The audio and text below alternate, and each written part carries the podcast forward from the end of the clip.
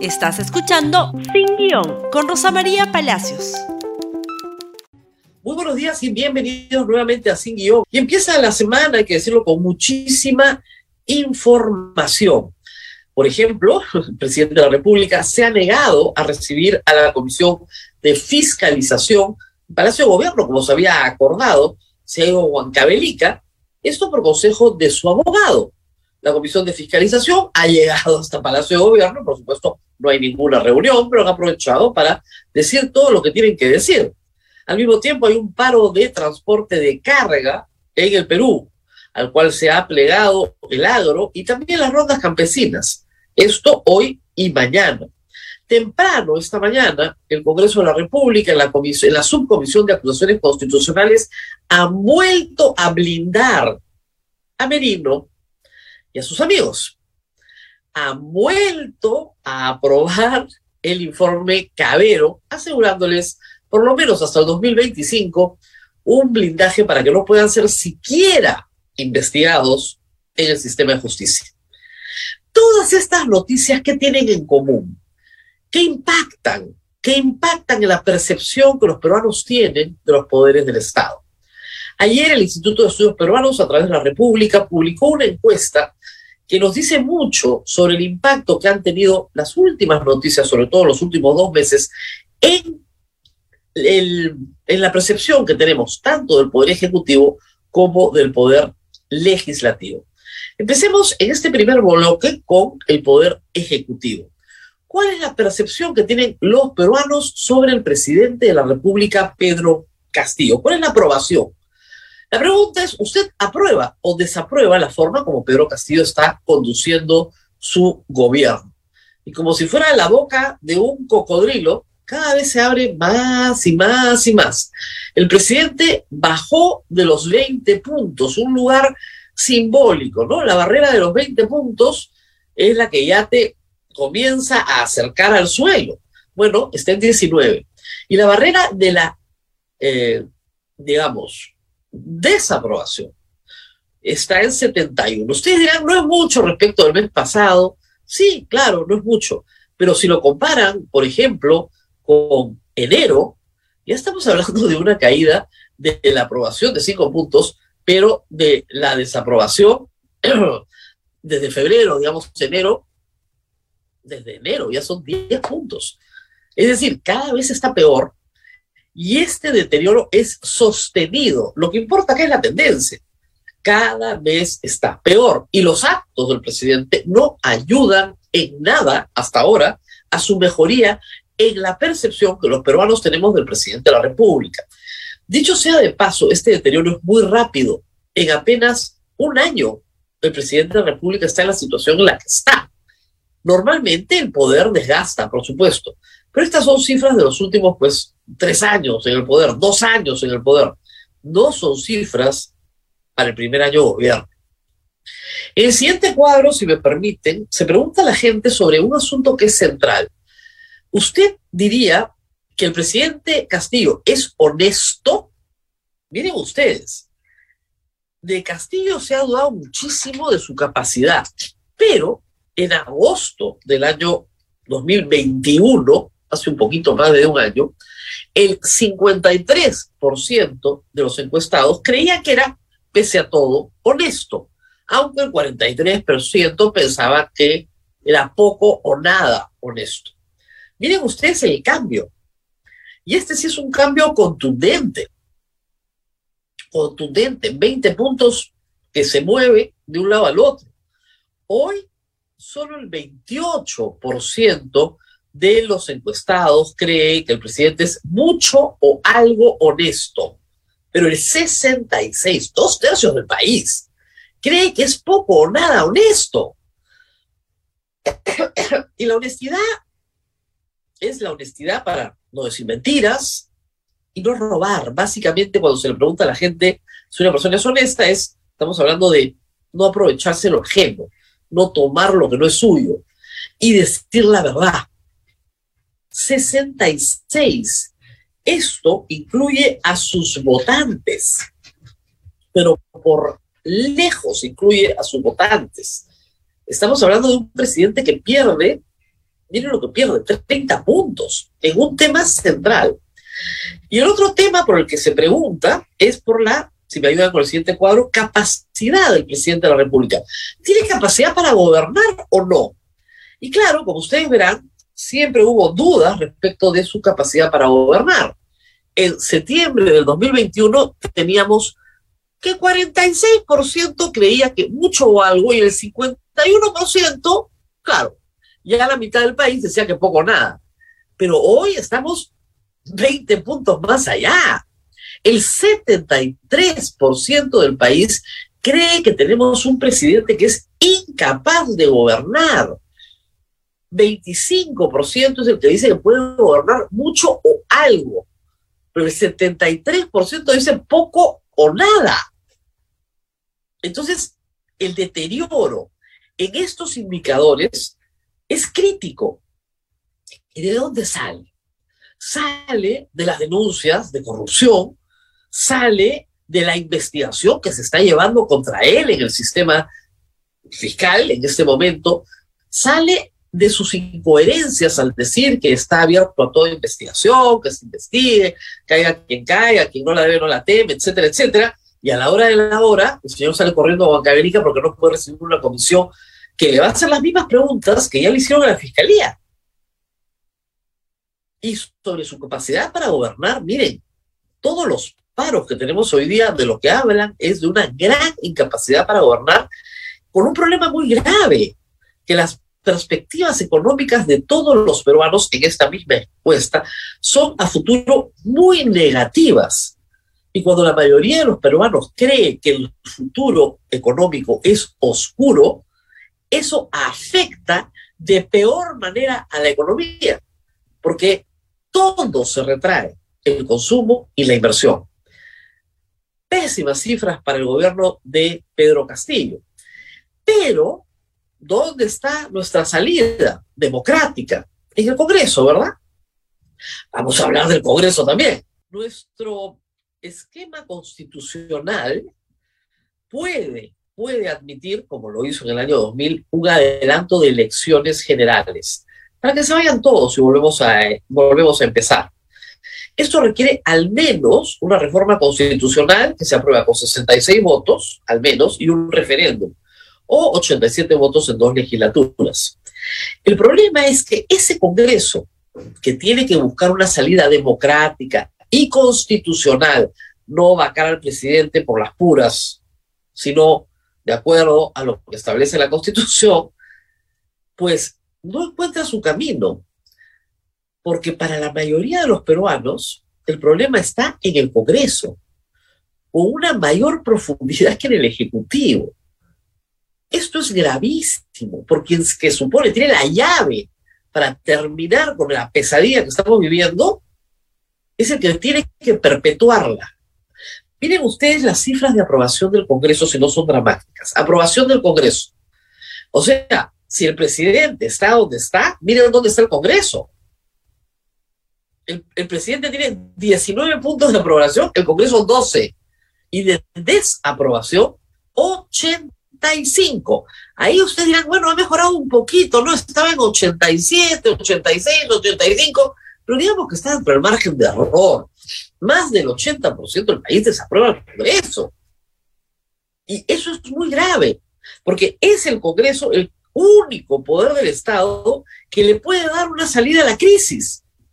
Y este es el Congreso que tenemos, un poder brutalmente desprestigiado.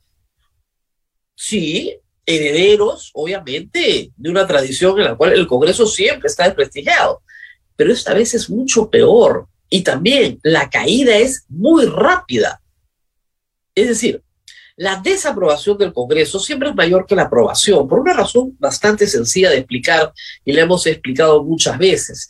Nuestro sistema político lamentablemente tiene muy poca representación. Son muy pocos representantes para la cantidad de población que tenemos tenemos 130 congresistas en una Cámara única para los 132, 33 millones de peruanos. La mayoría no tiene representante y eso es muy fácil de ver con los resultados de las elecciones. De cada 10 electores, solo 4 logran que su voto se convierta en un escaño. Los otros seis no tienen representación. Porque no fueron a votar, porque votaron nulo blanco, porque su partido no pasó la valla. Y de esos que votaron por esos partidos que sí llegaron, que les repito, son cuatro de diez, una mayoría importante tampoco logra que su voto preferencial se convierta en un escaño. Entonces sí, pues hay un problema de base que hace que el Congreso sea impopular, pero 85% de impopularidad es mucho más que eso. Es lo que el Congreso está haciendo, a veces en alianza con el gobierno, para mantenerse, protegerse. Y hay más, tenemos la popularidad de la señora María del Carmen Alba, por favor. ¿Usted aprueba o desaprueba el desempeño de la presidenta del Congreso, María del Carmen Alba?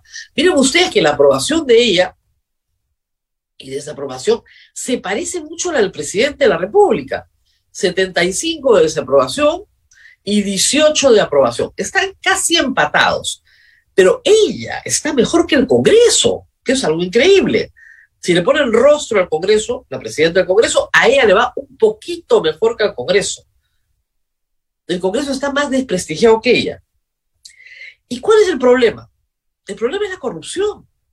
Al final del día, eso es lo que revela la encuesta, que la corrupción es generalizada. En portada ayer la República señala que para el 88% de los peruanos la corrupción es generalizada en los poderes del Estado, pero sobre todo en el Congreso, mucho más que en el Ejecutivo, para que vean ustedes. El Congreso, si ustedes suman 78 más 10, es 88. El Poder Ejecutivo es 66 más 15, que tampoco es un paseo, es 81. ¿Se dan cuenta? Pero el Congreso, con 88% de mucho y algo, es el poder más corrupto del Perú, más que las municipalidades, más que los gobiernos regionales, más que el Poder Ejecutivo y más que las empresas privadas y, más que el entorno del presidente, del presidente, Castillo. Así de dramático. Pero lamentablemente el Congreso no está dispuesto a escuchar ni a atender la dramática situación en la que está. Esta encuesta y todos los hechos que estamos comentando deberían ser una llamada digamos, de auxilio para que el Congreso entienda en qué situación se encuentra. Este fin de semana, por ejemplo, hemos tenido la noticia de que el Ejecutivo va a mandar un proyecto de ley básicamente para meter presos a los periodistas. De eso se trata. Y a los fiscales, ¿quién los va a meter presos? ¿A los jueces? Y para meter presos a los jueces, hay que meter presos a los jueces y a los procuradores y a los abogados de las partes en los procesos de corrupción cuyo contenido se ha revelado al público. La señora Chaiz, voceada para presidente del Congreso, ya tiene uno parecido, aprobado por la Comisión de Justicia, listo para entrar al Pleno, ese sí solo para meter presos a los periodistas, de cuatro a seis años de prisión, ¿ah? Todo con prisión efectiva. ¿Por qué razón? Por contarles a ustedes que hay actos de corrupción. Los quieren meter presos por contar a ustedes que hay actos de corrupción revelando información fiscal. Sí, la información es reservada, de acuerdo, pero cuando se revela información fiscal, se revela porque el fiscal o el juez o el procurador están desesperados y necesitan presión mediática para que todo el mundo se entere en un acto de transparencia que hay un corrupto que se quiere escapar. Esa es la razón por la cual los informan y nosotros los informamos a ustedes. La norma es absurda, de otro lado, porque, miren, cuando la pasta se sale del tubo ya no la puedes volver a meter. Existen plataformas internacionales donde cualquier periodista peruano con algunos contactos puede colgar toda la información sin que se sepa el origen y difundir muy rápidamente dónde puedes conseguir la información que estás buscando. Tenemos colegas en todas partes del mundo, de donde podemos lanzar una plataforma con toda la información. Si eso es lo que quiere el Congreso, eso es lo que va a tener pero que la información se va a conocer, se va a conocer. De eso no tengan duda alguna. Y el periodismo va a estar comprometido que ustedes siempre tengan la información a costa de todo. Pero a lo que voy es que estas normas, que uno podría decir, en este caso, una es iniciativa del Ejecutivo, no encontrarían, pues, ¿no? Mucho afecto en el Congreso. No, son tal para cual. Por supuesto que la van a aprobar. Por supuesto que le conviene a todos en el Congreso aprobar una norma para meter presos a los periodistas. Por eso que le va pésimo al Congreso, porque la gente percibe que es mucho, pero mucho más corrupto que el Poder Ejecutivo. Y en el Poder Ejecutivo, el señor presidente está investigado por liderar una organización criminal. Y aún así, y aún así, la percepción ciudadana es que el Congreso es más corrupto que un poder del Estado que tiene una organización criminal adentro. Y es hora que los congresistas se sienten a revisar estas cifras. No son culpa de la prensa, son culpa de ellos. Un Congreso que blinda a Merino. Un Congreso que se trae abajo o pretende traerse abajo a la SUNEDO. Un Congreso que quiere traerse abajo a la SUNEDO por intereses particulares, ¿no? La educación sexual en las escuelas, también por presión evangélica. ¿De qué estamos hablando acá? ¿De un Congreso que se preocupa por la gente? ¿Que legisla a favor de la gente? No. Por eso tiene peor percepción. Y reitero, el Congreso es la llave, la llave para que se vayan todos. Y no la quieren usar. Mientras tanto, la noticia del día es esta. No podemos dejar de mencionar que se suspendió el paro de transporte interprovincial anoche, pero sigue en pie el de carga pensada. Se ha incrementado el 53 al 70% la devolución de impuestos selectivos al consumo del transporte interprovincial hasta el 2025, que era lo que estaban pidiendo. Una extensión que sea más larga de la acordada, pero eso no es suficiente para el transporte de carga. Hay diferente intensidad en el cumplimiento de la paralización en distintos lugares del Perú, pero a esta hora las carreteras no están tomadas y eso es una muy buena noticia porque no se está delinquiendo, pero la protesta está, y reitero, con paro agrario y con protesta de ronderos por la ley de autodefensa de la que hemos hablado en este programa. Felizmente, alguien entendió en el Congreso que la norma que armaba de manera privada a los comités de autodefensa no solamente era inconstitucional, sino muy peligrosa, porque introducía al crimen organizado en la provisión de armamentos para bandas armadas en todo el Perú y han prometido modificar la norma. Humildemente, deróguenla, deróguenla, tiene demasiados problemas. Restituyan la vigencia del decreto legislativo 741 y mientras tanto discutan una norma correcta, no el mamarracho que aprobaron, que es inconstitucional por donde se le mide, por forma y por fondo. Muy bien, nos tenemos que despedir. Compartan este programa, el primero de la semana, en Twitter, en Instagram, en YouTube, en Facebook, en fin, en todas partes. También estamos en Spotify y en TikTok muchas veces. Así que nos vemos nuevamente el día de mañana.